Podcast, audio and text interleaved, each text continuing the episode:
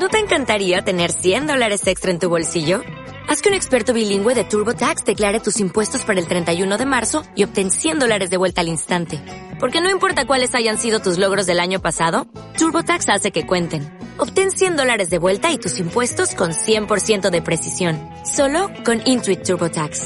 Debes declarar para el 31 de marzo. Crédito solo aplicable al costo de la presentación federal con TurboTax Full Service. Oferta sujeta a cambios o cancelación en cualquier momento. Eh, ¿Qué dice don Horacio del Prado? ¿Cómo le va? Hola, bigote. Contentísimo de escucharte, viejo. Bueno, eh, Horacito, ¿cómo andás? Muy, pero muy bien. De- alguna cosa, ya sabés de que te- me tengo que operar de una cadera, eh, no me la banco, pero eh, yo nunca fui viejo, es la primera vez que soy viejo en mi vida y me estoy aprendiendo. To- toca. Ojalá dure muchos años del aprendizaje. Yo me faltan por lo menos 20 años de carrera antes de pensar en qué tengo que hacer. Y sí, porque ahí tiene mucho que ver la mente. Y vos tenés una mente joven, no como yo que tengo una mente podrida, destruida y obsoleta. Eh, estoy hablando con Horacio del Prado. Eh, digo lo siguiente, hay pocos periodistas vivos a quienes respeto, Horacio es uno de ellos. Tengo cuatro o cinco amigos del alma muertos, periodistas, que son los que o, aprendí o copié o me gustaba mirarlos, escucharlos y leerlos. De los que andan dando vueltas, Horacio es uno de los que me interesa. Y como soy un viejo fastidioso, cuando digo que me interesa, son pocos los que me interesan. Aclarado, aclarado a esto, digo, digo lo siguiente. Una, una, una frase tuya hace muchos años, ahí me quedó bailando, que era, tengo que ir a cubrir el juicio a las juntas. Ajá. Eh, Saldeo, 2022, hasta una película que toma un perfil, las películas son eso, un, un- un invento, y así debe entenderse, pero eh, no, digámoslo así, Nuremberg y esto, y aquella Alemania y esta Argentina. Eh, ¿Qué te quedó de aquel juicio a las juntas? Me quedó la impresión de ver entrar a los tipos, a los generales y almirantes en fila. Eso me impresionó mucho, verlos ahí cerca, cerca, cerquísima, y que los tipos entraran, se sentaran y empezaran a rodar el juicio, ¿no? Y después me quedó otra cosa que es que como yo soy un- soy ignorante de la política de, de las de las y de las, las leyes cómo es un juicio. Yo anotaba hacía de eso una virtud no de mi de mi ignorancia de mi carencia es una virtud creo. Que am, que yo tomaba nota absolutamente virgen como un papel fotográfico que vos lo pones a la luz por primera vez. Entonces yo tomé algunas notas de declaraciones textualmente lo que yo es- escribía, lo que yo anotaba, tomaba nota en el libretito. Y después veía publicadas o comentadas hasta el día de hoy otro, otras palabras, no las que yo había anotado. Fulano dijo tal cosa. Y no digo, yo, yo estuve ahí y yo anoté que fulano dijo tal otra cosa. Pero a lo mejor me equivoqué. Y, y ahora cuando vino la película, bueno, me la vi con gran interés y me despertó una gran cantidad de preguntas nuevas, ¿no, bigote? Vos sabés que no, no, no vi la película por, por razones de fastidio, nada más que fastidio. Eh, ya, la, ya la veré, mm, va a dar vueltas y va a dar vueltas. Sí. Pero lo que, ¿para quién cubría, eh, Horacio? Eso lo cubría para televisión española. Yo era ayudante del eh, corresponsal de TV española en la Argentina que se llamaba Rafael Herrera. Sí, Entonces él me pidió que le cubriera el juicio. Eso hizo. ya. O- o- o- otra cuestión, otra cuestión que eh, hacia lo que es nuestra cocina, ¿no? Sí. Eh, ¿Cuál es nuestra cocina? Nuestra cocina es aquello que ya no existe más, una redacción y el contacto y con el contacto el falta en y con el contacto el falta en vido y el ida y vuelta. Sí. Y, y en uno de esos y vuelta yo recuerdo de, de, de tu vida periodística Ajá. una votación para ignorar que Vargas Llosa había venido a la Argentina. Ajá. Eh, no sé, creo que eran el periodista que laburabas en esa época. Mira, que no, no, no me acuerdo. No me acuerdo.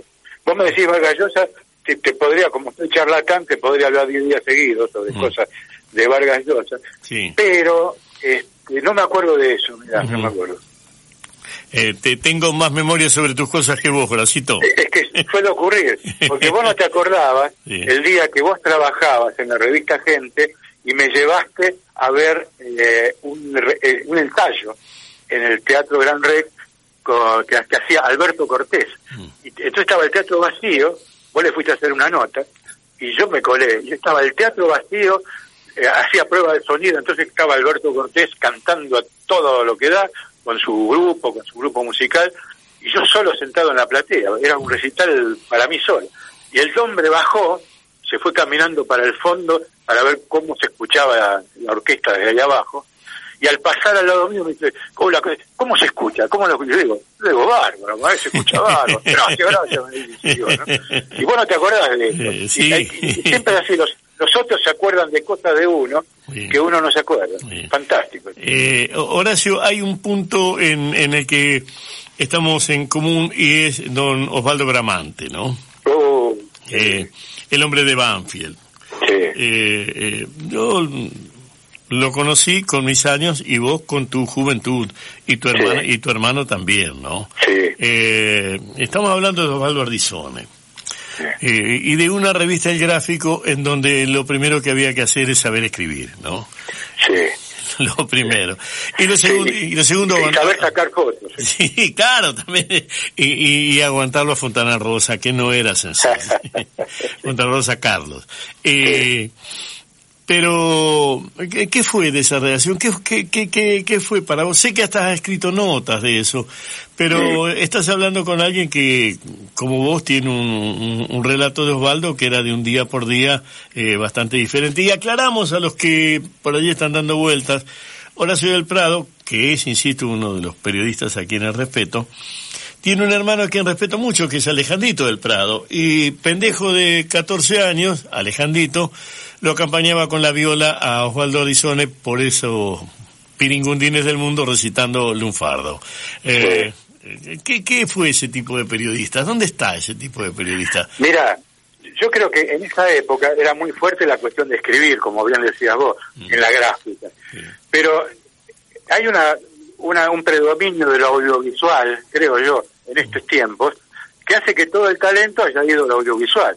Yo veo, por ejemplo, los camarógrafos de, televisión, las batallas que dan y cómo se meten y lo guapos que son, eh, son iguales que los fotógrafos en la época de nuestra redacción.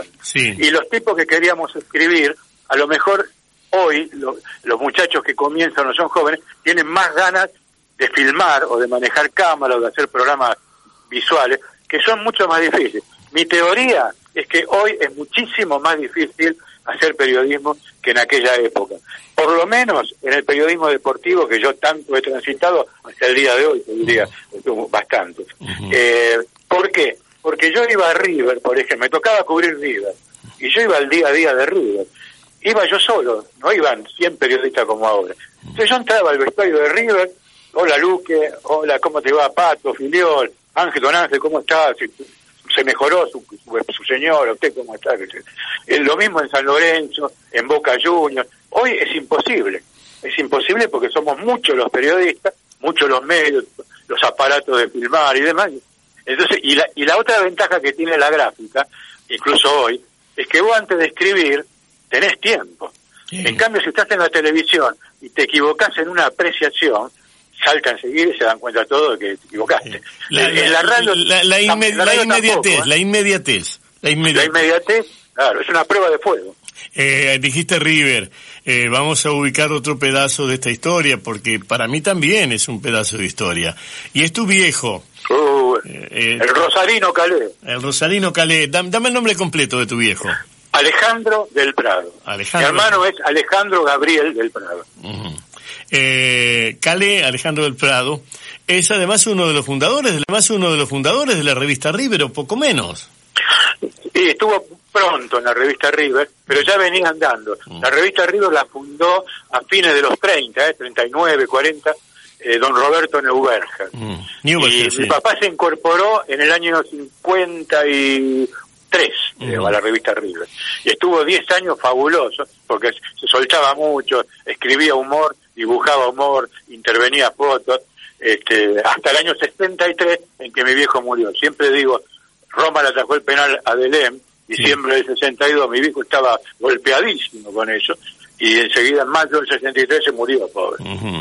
eh, se, murió con muchos años todavía para pelear, pero bueno, así, así fue. Eh, eh, ¿Cuál es tu mirada sobre Rosario? hoy charlando me decías que buscar, o cuando vienen buscan una calle, una, en calle San Juan al 400. Sí, claro.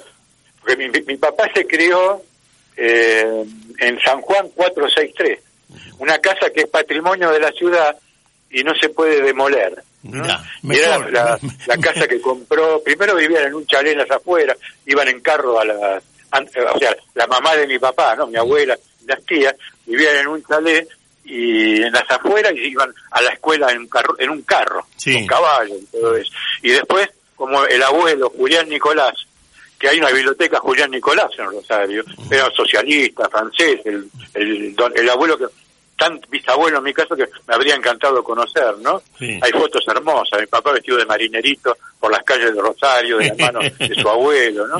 Este, bueno, un mundo maravilloso.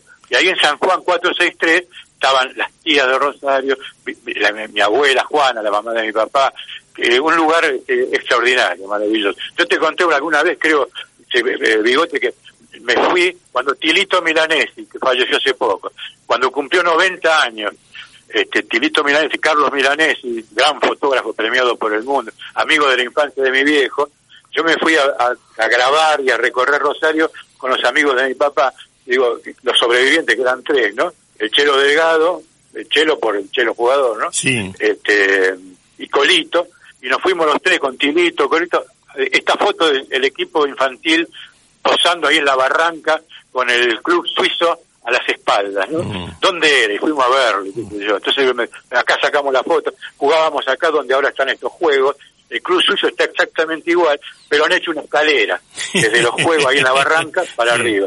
Y en aquella época nos, nos dejábamos caer por la por la enredadera, por la ligustrina, saltábamos. Este, eh, es Rosario de mi vida. ¿no? Eh, sobre los años 68, 69, 70. Yo ya en Buenos Aires, pero con el ida y vuelta y, y todo. También teníamos un, un, hermano que aún ahora lo extraño, que es el gordo Pedro, ¿no? El gordo Pedro Quilla. Eh, eh, y, y, con él, y bueno, estaba Jorge Tabuada y toda, esa, toda esa banda que arrancó y terminó armando el equipo que armó César, ¿no? Sí, sí, sí, sí, eh, porque en el año 1970 que es el año que yo lo conozco a Menotti, Menotti tenía algo que ver con el grupo Rosarino, que bancaba la revista Deporte 70, una revista de vanguardia. Sí, sí. todo, todo el mundo. Pero vos, sabés, pero vos sabés una cosa, cuando hacen el, el completo del Negro Fontana Rosa, dejan fuera todos los chistes deportivos que salieron en Deporte 70, obviamente. Sí, señor. Sí, señor. Estaba Jorge Brizaboa, sí, hermano de la vida también. Sí, sí. Y, y, e, es, ese equipo que se arma mm, del 74 en adelante, el equipo que fue del 74 era bueno. Sí. Era bueno también. Hay una anécdota hermosa hay que llevar un refuerzo, porque no sé si se cae uno de los viejos eh, pirinchos locos, creo que se cae la Bruna y eh, tiene que elegir entre Aymar y Babington, y a mí me parecía muy loco, fue Babington, que era lo, que correspondía, no el cae Aymar. Eso fue, eso fue el 74, pero ahí se empieza a gestar eh, el Menotti en eso del 78. Eh, ¿qué, ¿Qué recuerdo tenés de ese mundial? Y de ese mundial tengo el recuerdo de lo que costó, lo que costó porque yo en los tres mundiales que ganamos, yo en los tres pensé que perdíamos, siempre. Entonces yo apoyaba, yo los apoyaba mucho como como hincha, como cercano, como tipo que yo veía el esfuerzo que hacía Menotti y veía las carradas de diarios que se publicaban para voltearlo, ¿no? Íbamos a perder porque los europeos eran más fuertes, que nosotros no podíamos porque éramos eran más fuertes, que nosotros no podíamos porque éramos peticitos, que era toda una pérdida de tiempo, que Menotti era un lírico. Era tremendo, tremendo. Y entonces yo pensé que íbamos a perder con los europeos porque no podíamos, y le ganamos. Y se armó un equipo fabuloso, después de una lucha de muchos años para que Menotti llegara hasta ahí. Después con, con Carlitos Vilar, que es un tipo al que yo adoro, adoro, porque viví de cerca con él he convivido con ellos, ¿no? Con Milaro desde que debutó como entrenador en Estudiante de La Plata. Y ahí me acerqué y me hice muy amigo de él. Y él me respetaba mucho, y me lo dijo, porque yo lo criticaba, pero él sabía que yo no tenía nada bajo el poncho y que yo no la falluto. Porque yo lo mismo que publicaba se lo decía a él no me gusta esto, no me gusta lo otro. En el fondo creo que lo que no me gustaba era su discurso, su discurso resultadista, negativo, este, qué sé yo, materialista, todo ese, todo ese lado. Pero a, la hora de la verdad, porque mi tercera apuesta negativa, Héctor, es que Scaloni no podía pasar de la esquina. Era un absurdo que Tapia y Scaloni terminaran en la, Copa del Mundo. Pero este, yo fui viendo, cuando el tipo Scaloni presentó un arquero como Diego Martínez y un zaguero como el Cuti Romero, que los periodistas deportivos de la Argentina, yo me excluyo porque yo estoy mirando de lejos, no estoy en los vestuarios día a día, pero cuando vi que nadie sabía que existían el Diego Martínez y el Cuti Romero, dice, pero entonces, ¿qué están haciendo los periodistas deportivos?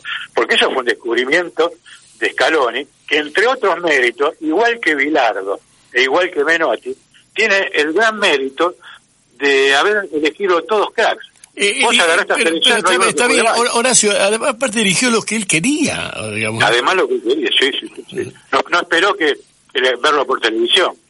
Ah, y, y sí, seguí, yo me acuerdo, mira, digo, este, cuando fue lo de el Mundial 86, yo estaba tan seguro de que nos iban a triturar en México, que yo llamé a la casa de Bilardo para dejar constancia, le hablé con la esposa, Gloria, digo, la Gloria, mira, soy yo, sí, hacemos un favor, decirle a Carlos que le mando un gran abrazo, que nos va a ir bien, fuerza, qué sé yo, porque yo estaba seguro de que iban al matadero, yo quería darle una voz de aliento al condenado que va a subir al patín, ¿viste? ah, vamos, tenés razón, gritar libertad que importa.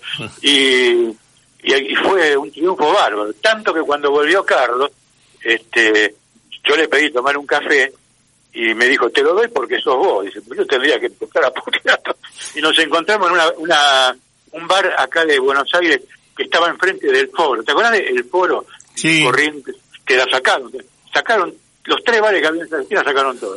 y no me acuerdo cómo se llamaba, enfrente del foro, que había una barra, y Carlos le, gustaba tomar el café parado, dice, te atiendo porque sos vos, que si yo, pero estos hijos de... Y estaba enojadito. Terrible. Le mando un abrazo muy grande a Carlito que está con su internación. Parece que muy bien. Parece que muy bien. Mejor, mejor, mejor. Sí. y eh, Horacio, la, la, otra cuestión es esta. Con este... Eh, algo has escrito sobre esto. Eh, a mí me, me, fastidia mucho que digan marea humana, ¿no? Me, me, me, molesta sobre, sobremanera, para usar un tono borgiano. Pero me digo, ¿cómo es posible que un montón de gente salga a la que te criaste simplemente porque es feliz. ¿Y a qué sale? Y sale a, sale porque soy feliz. ¿Y a qué? Y nada, salgo a que soy feliz. Y no hay, ponele que hay una bandera porque la hay, o una camiseta porque la hay. Pero, pero que creo que salen a respirar un aire que no conocían. Y creo que, ah. y creo que la peste, yo la llamo la peste, la peste que te repito, y lo, repito tantas veces que canso, la peste nos puso en el siglo XXI, nos quitó las sábanas y nos dejó desnudos. Este es el siglo XXI, están en bola, muchachos, arranquen. Y esto, y, esto sucedido, que además es un unitarismo eh, completo, porque el festejo en Buenos Aires y acá qué. Pero, pero eh, eso, e, ese fenómeno a vos te provocó comparancias, diría, a vos te, te, provocó lectura. ¿Cuál, es tu lectura sobre ese fenómeno? Ah, qué interesante. Vos decís por la nota esta que viste en la capital, ¿no? Sí. Claro, que de paso le mando un abrazo a Hernán Lascano, a Nene Vargas, a todos los periodistas que andan, comida, comida del alma que andan por ahí. Este, mira, yo creo que lo, lo primero que dio esa manifestación fue que, estamos vivos, que hay vida y estamos vivos. Eso me parece que lo, lo primero que, que se dijo ahí. Y después me hizo acordar mucho, te voy a decir una, una de mi papá, te voy a decir una, una de mi papá, que vos te la vas a acordar porque estaba en el cortometraje que había hecho Martín Shore hace tanto tiempo. Entonces mi papá hacía el, cortometraje que era un día en la vida de un porteño, ponerle, ¿no? Porque era de la ciudad.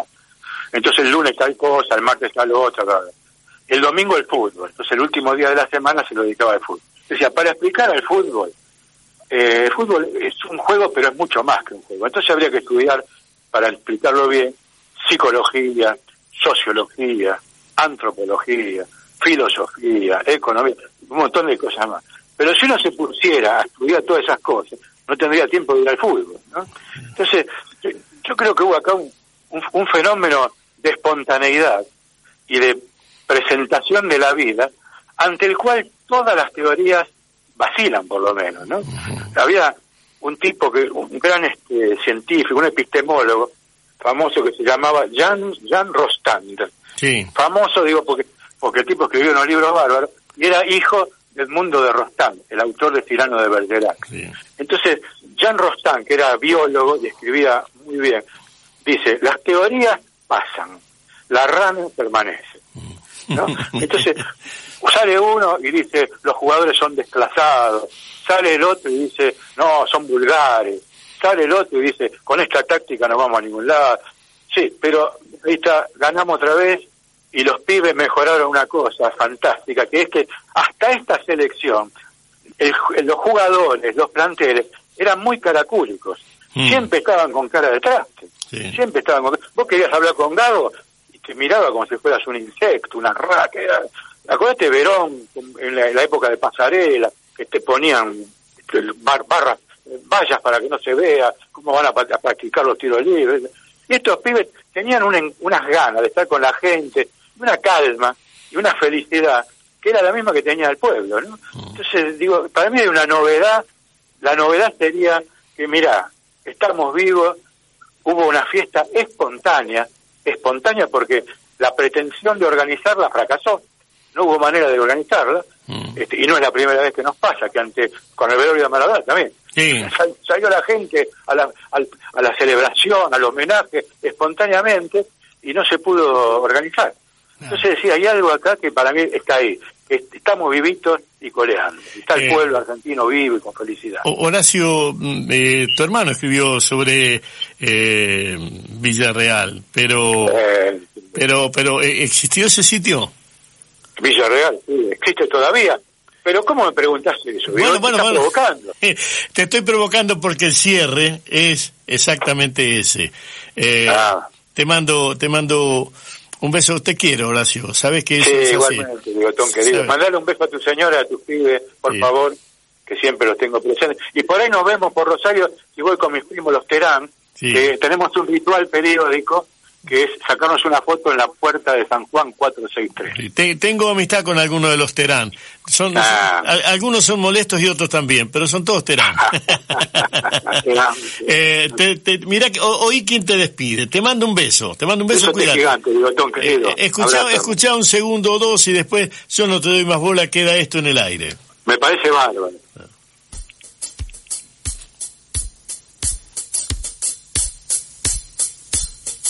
Besote, Horacio. Chau, chau, chau. Viva Villarreal, viva Rosario.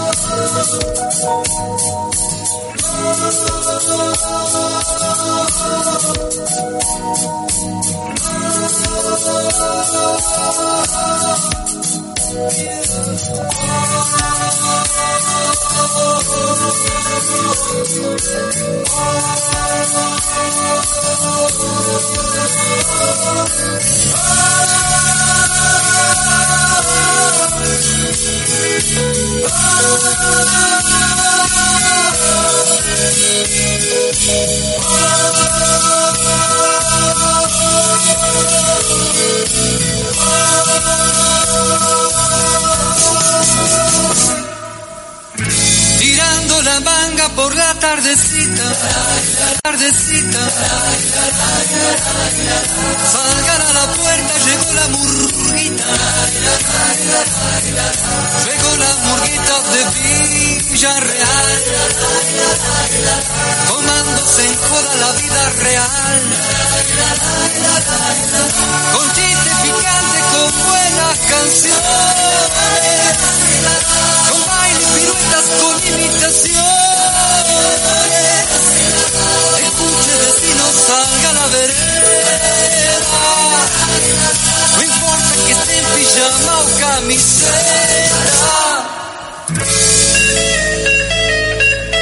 Este es Alejandro del Prado, el hermano de, de la persona con quien charlé, Horacio del Prado.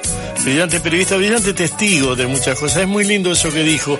Él anotaba lo que decían los, los acusados en el juicio a la Junta. Y los periodistas que transcribían después decían otra cosa. Eh, voy a cerrar este bloque diciendo algo que es exactamente lo que siento. Me cagó de gusto hacer la nota con Horacio. Vamos para allá.